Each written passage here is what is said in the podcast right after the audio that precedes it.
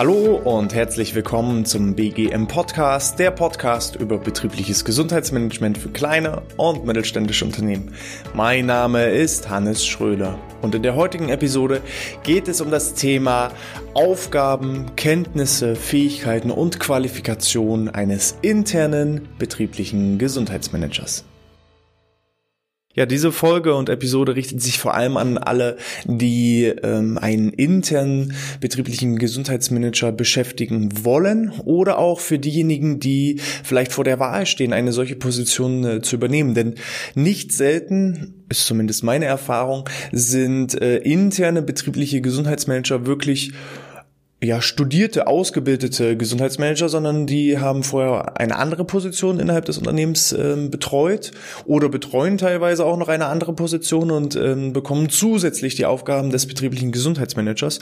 Und ähm, damit ja man als Unternehmen auch sicher ist, ähm, was muss derjenige eigentlich alles leisten und können und machen und tun, schafft er das beispielsweise in so einer Halbtagsstelle, das äh, betriebliche Gesundheitsmanagement mit zu koordinieren oder reicht es eben nicht und auch als potenzielle angehende interne ja, BGM-Fachkraft äh, muss ich natürlich auch wissen, auf was lasse ich mich ein. Und dafür die heutige Episode. Starten wir zu Beginn bei den Qualifikationen. Ich selber bin äh, nicht unbedingt so der Freund, immer nur auf ja, Zeugnisse und Zertifikate und Urkunden zu stehen. Also ähm, es tut mir immer in der Seele weh, wenn ich ganz, ganz top Bewerber habe, die ich leider aufgrund der fehlenden Qualifikationen ablehnen muss. Aber Grund bei uns zumindest als externer WGM-Anbieter ist natürlich der gewisse Qualitätsstandard. Wir orientieren uns zum Beispiel immer sehr stark am äh, Paragraph 20 SGB 5, weil bei uns unsere BGF-Koordinatoren nicht nur die Planung und Organisation durchführen, sondern auch die eigentliche Durchführung der BGM-Maßnahmen. Das heißt, bei uns ist alles aus einer Hand. Und entsprechend müssen natürlich auch qualifizierte, geschulte Trainer, Coaches dann diese Maßnahmen umsetzen. Das ist aber beim internen BGM-Koordinator häufig nicht der Fall, sondern der interne BGM-Koordinator macht die Bedarfsbestimmung, die Analysephase, die Maßnahmenplanung ist aber dann in der Umsetzung mehr oder weniger organisatorisch involviert. Steht aber häufig nicht vorne und hält dann irgendwelche Vorträge oder macht ähm, Rückenkurse oder dergleichen sondern ist eher für die Organisation zuständig. Und von daher bin ich der festen Überzeugung, dass nicht zwingend jetzt ein extra Studium ähm, beispielsweise notwendig ist, sofern gewisse Interessen und Fähigkeiten vorhanden sind. Und das ist der große Punkt, ähm, den viele Unternehmen leider vergessen das BGM wird irgendwie häufig von der Personalabteilung mit übernommen. Da wird dann jemand in der Personalabteilung bestimmt, wo gesagt wird, so, du bist jetzt verantwortlich für das BGM. Und derjenige hat aber überhaupt gar keine Ahnung davon. Der hat sich weder davor interessiert dafür, noch ähm, ja, hat er im schlechtesten Fall noch nicht mal irgendwie Interesse oder ja, gewisse Fähigkeiten, die er mitbringen muss. Und das ist dann immer ein großes Problem. Und da sollte dann eine zusätzliche Qualifikation stattfinden, wenn man sich wirklich für diesen ja, Bewerber, für diese Stelle dann entsprechend entscheidet. Und solche Weiterbildungen können im Rahmen von, von Bachelorstudiengängen, da gibt es ähm, den Studiengang Gesundheitsmanagement, als auch Masterstudiengänge noch nachgeholt werden. Es gibt auch verschiedenste private ähm, ja, Hochschulen und Weiterbildungsinstitute, die gezielt ähm, ja, Fachkraft für betriebliches Gesundheitsmanagement oder eben betrieblichen Gesundheitsmanager ausbilden. Da muss man dann eben nach, nach Kosten und äh, Nutzen schauen was fehlt demjenigen an äh, Weiterbildung? Weil ähm, solche Weiterbildung reichen von ja einem Wochenendkurs bis hin zu äh, ja mehreren mehrmonatigen Weiterbildung, Ausbildung und da sollte man dann einfach schauen, ob das passt oder nicht passt. Okay, so viel zu den Qualifikationen erstmal. Ähm, man muss eben wie gesagt schauen, was fehlen demjenigen an Qualifikationen auf Basis der Kenntnisse und Fähigkeiten. Und Kenntnisse und Fähigkeiten, das ist das Schlagwort für die weiteren Punkte. Kenntnisse sind natürlich als allererstes mal so strategische Kenntnisse. Was ist überhaupt ein betriebliches Gesundheitsmanagement? Warum brauche ich das? Weil wenn ich selber nicht weiß, für was brauche ich das, dann kann ich das gegenüber der Geschäftsleitung, der Abteilungsleiter, der Mitarbeiter gar nicht vernünftig kommunizieren. Und das ist natürlich ein großes Problem. Von daher muss ich natürlich auch selber hinter meinem Produkt stehen. Das ist wie bei einem Verkäufer. Wer als Verkäufer nicht hinter seinem Produkt steht, der wird es schwierig haben, dieses Produkt an den Mann zu bringen. Wenn ich natürlich brenne für dieses Produkt, dann fällt es mir umso leichter, das Ganze auch an den Mann zu bringen. Und wenn ich selber weiß, warum mache ich das, wie mache ich das, das sind erstmal die essentiellen Sachen. Ne? Das heißt, ich muss wissen, wie mache ich eine Bedarfsbestimmung im Gesundheitsmanagement, wie mache ich eine Analyse im Gesundheitsmanagement, wie plane ich Maßnahmen, was für Maßnahmen gibt es, welche Vor- und Nachteile haben diese verschiedenen Maßnahmen, ähm, wie kann ich das Ganze evaluieren, was gibt es für Kennzahlen im betrieblichen Gesundheitsmanagement. Das sind alles erstmal nur reine Kenntnisse.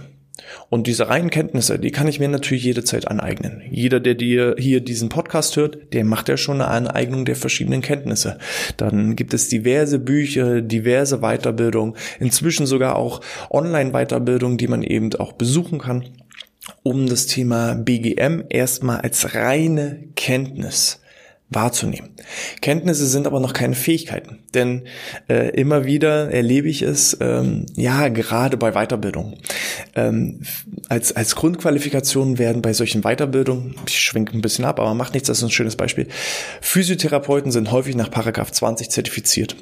Physiotherapeuten haben theoretisch die Kenntnisse, um Gruppenkurse anzuleiten. Aber ähm, Physiotherapeuten, die häufig immer nur im 1 zu 1 Betreuung in Form von manuellen Therapien gearbeitet haben, denen fällt es schwer, auf einmal vor einer Gruppe mit 10, 12, 20 Leuten Kurse anzuleiten.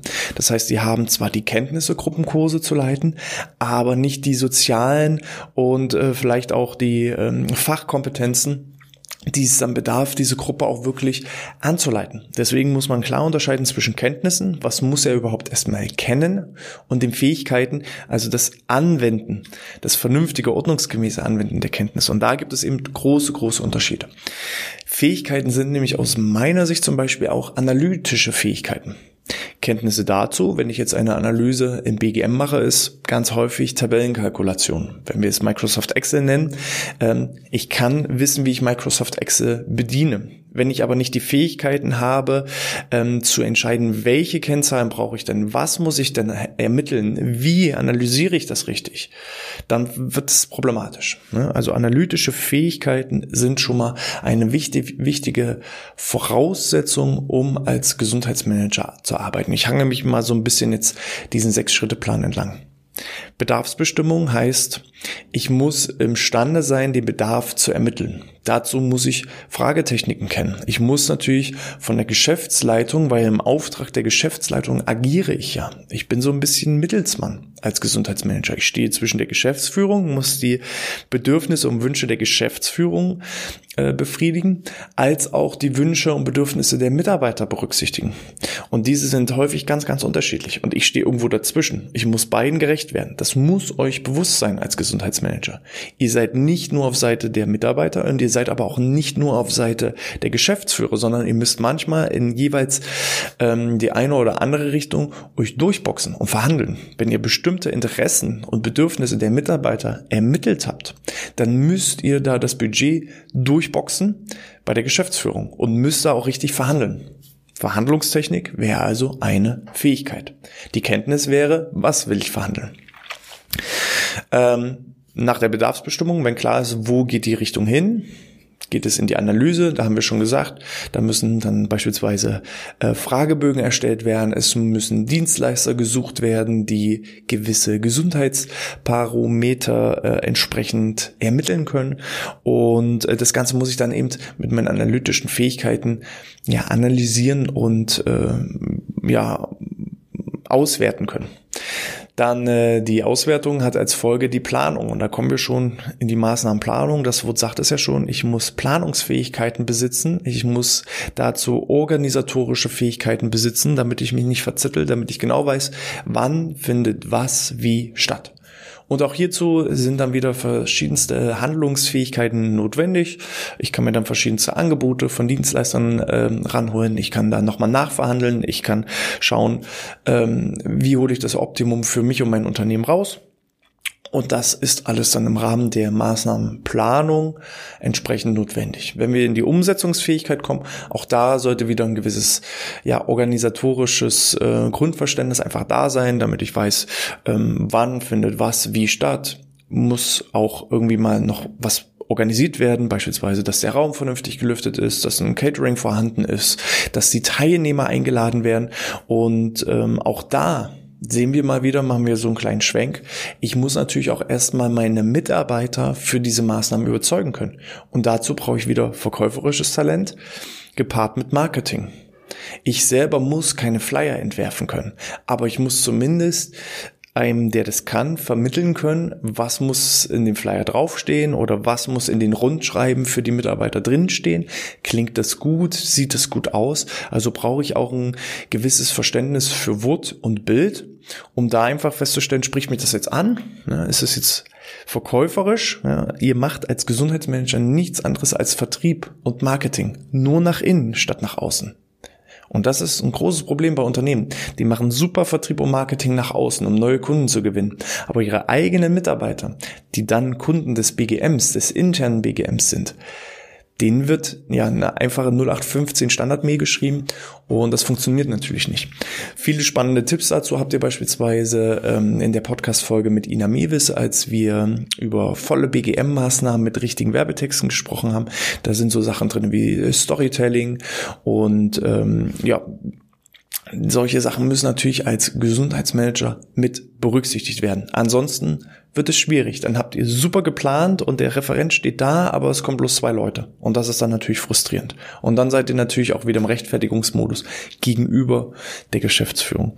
So, wenn wir dann die Maßnahmen idealerweise umgesetzt haben, dann äh, äh, geht es um die Evaluation. Was hat gut funktioniert, was hat nicht funktioniert. Und da braucht ihr natürlich auch, ähm, ja, Verbesserungsfähigkeiten, dass ihr kontinuierlich den Wunsch habt, Verbesserungen zu erzielen. Und da braucht ihr auch eine gewisse Kritikfähigkeit. Wenn ihr selber immer nur, ja, denkt, ihr seid der Held im Erdbeerfeld und ähm, nehmt keine Kritik an, dann könnt ihr euch auch nicht weiterentwickeln. Und Fehler sind auch nicht schlimm.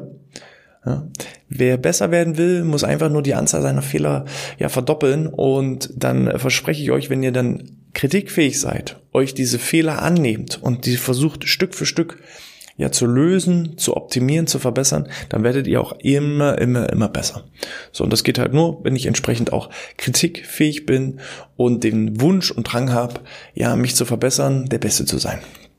So, dann kommt, wie gesagt, die Prozessoptimierung, wo dieser ganze Zyklus nochmal von vorne losgeht, wo ich dann auch wieder analytische Fähigkeiten brauche, weil ich eine beispielsweise erneute Mitarbeiterbefragung mache, ähm, wo ich gewisse Kennzahlen, ja, auch das ist Kenntnis, es sind die Entwicklung von Kennzahlensystemen und die Fähigkeiten ist dann die Umsetzung dieser entsprechenden Kenntnisse.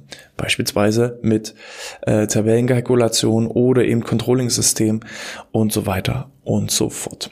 Ja, also eine ganze, ganze Menge an Kenntnissen, an Fähigkeiten und wie ihr seht auch an verschiedensten Aufgaben. Um das Ganze nochmal als Aufgaben zusammenzufassen ist, ihr müsst ja verhandeln mit Geschäftsführung als auch mit Mitarbeitern. Ihr müsst analysieren, also sowohl die Messergebnisse aus den Maßnahmen, die ihr durchgeführt habt, als auch die Bedürfnisse der Mitarbeiter. Die müsst ihr herauskristallisieren und analysieren. Dazu braucht ihr entsprechendes, ja, soziale, entsprechende soziale Kompetenzen. Ihr braucht auch Fachkompetenzen dazu, um zu wissen, was will ich überhaupt wissen. Ihr müsst ähm, darauf basierend planen, organisieren, umsetzen dann braucht ihr natürlich Marketing und Vertrieb, um das Ganze auch wirklich an den Mann zu bringen. Und ähm, ja, im Anschluss wird das Ganze wieder analysiert, um äh, dann das Ganze Stück für Stück zu optimieren. So, und das sind so diese, diese sechs Schritte im äh, betrieblichen Gesundheitsmanagement, die eben eure ähm, verschiedensten Aufgaben dann Stück für Stück definieren. Man kann das natürlich noch in tausend kleinere Punkte ähm, ja, untergliedern, aber ich denke, so im Großen sollte das für jeden verständlich und klar sein, dass wenn ich schreibe Organisation von ähm, verschiedensten Veranstaltungen, dazu gehören beispielsweise die Einladung der Teilnehmer, die Abstimmung mit dem Referenten, die Lüftung des Seminarraums, die Buchung des Seminarraums, eine Organisation von Catering, die Evaluation im Anschluss der Veranstaltung. So sieht man, so kann man Stück für Stück diese kleinen Aufgaben heruntergliedern aber es ist eben sehr, sehr, sehr breit gefächert. Während sonst andere Berufe vielleicht nur die analytischen Fähigkeiten brauchen oder nur die verkäuferischen Instrumente oder ja nur Marketing und Vertrieb, ähm, dann, dann ist das, was den Gesundheitsmanager angeht, eher so ein Prinzip, das ist so der Tausendsasser. Und wenn ich da jemanden habe auf dieser Position, der eher introvertiert ist, der sich nicht für Gesundheit interessiert, man ist ja auch selber Vorbild und Aushängeschild. So, und was ich eben häufig erlebe, ist, dass Leute auf diesen Posten gesetzt werden, weil man für sie keine andere Verwendung hat. Und dann sieht man eben auch den Stellenwert des betrieblichen Gesundheitsmanagements. Wenn, also ich sag mal, jemand, der eigentlich nicht mehr gebraucht wird im Unternehmen, dann das BGM übernehmen soll, dann ist das ein Armutszeugnis so ein bisschen fürs BGM. Es tut mir leid, wenn ich so deutlich aussprechen muss, aber ich habe schon einiges erlebt, wo dann Leute, die null Ahnung hatten vom BGM, dann das interne BGM koordinieren sollten. Und was dann als Ergebnis rauskommt, ist ja natürlich so ein bisschen selbsterklärend. Sucht euch Leute, die dafür brennen. Und wenn ihr die nicht findet bei euch in den internen Reihen, schreibt es aus als Ausschreibung. Wenn ihr auch da niemanden findet, dann definitiv ist sowieso immer meine Empfehlung. Ähm, schaut einfach, äh, wen könnt ihr als Anbieter, als externen Anbieter für das interne betriebliche Gesundheitsmanagement ähm, gewinnen weil häufig auch die Personalkosten, die laufenden Personalkosten äh, deutlich höher sind als die Kosten für einen externen Dienstleister. Und auch vor allem, wenn ich jemanden auf den Posten setze, der erst mal ein halbes Jahr braucht, um zu verstehen, was er da überhaupt tut, dann ist das schon mal ein halbes Jahr an, an Entgeldern, die gezahlt werden, die ähm, ja auch dann für, einen, für einen externen Dienstleister genutzt werden können. Und noch dazu, ihr habt mit einem internen ähm, BGMler ja auch noch nicht denjenigen, der dann die Maßnahmen umsetzt. Und da macht es eben manchmal Sinn, lieber auf externe Kräfte zu greifen, die sowohl die Analyse, die Planung als auch die Umsetzung ähm, übernehmen. Und dann reicht es auch häufig, wenn ich einen im Unternehmen habe, der als Schnittstelle fungiert der dann vorbereitete Rundmails einfach nur an alle versendet oder der die Plakate aufhängt oder oder oder, so dass eben wirklich bloß in der Woche, sagen wir mal, zwei Stunden Arbeit fürs BGM anfallen, für den internen und dann kann das auch eine ungeübte Fachkraft sein, weil der von den externen so angewiesen wird, dass, dass er auch versteht, was er machen und tun soll, aber ähm, nicht alles aus einer Hand. Von daher überlegt euch, was sind die Vorteile, ob intern oder extern? Wir werden auch dazu nochmal eine separate Folge machen, wo wir darauf eingehen, was sind die Vorteile von internen BGM, was sind die Vorteile von ähm, externen BGM, was sind auch die Nachteile der beiden. Und ja, das wäre es erstmal soweit zu den Aufgaben für den betrieblichen Gesundheitsmanager. Falls euch die Folge gefallen hat, dann freue ich mich wie immer über jedes Abonnement, egal ob YouTube oder im Podcast. Wir freuen uns über jede 5-Sterne-Bewertung in den iTunes-Charts oder eben in der Apple Podcast-App. Und äh, falls ihr Fragen habt, schickt mir eine E-Mail an info@outness.de und gerne könnt ihr auch den Newsletter abonnieren. In diesem Sinne, bleibt gesund und bis zum nächsten Mal sportfrei.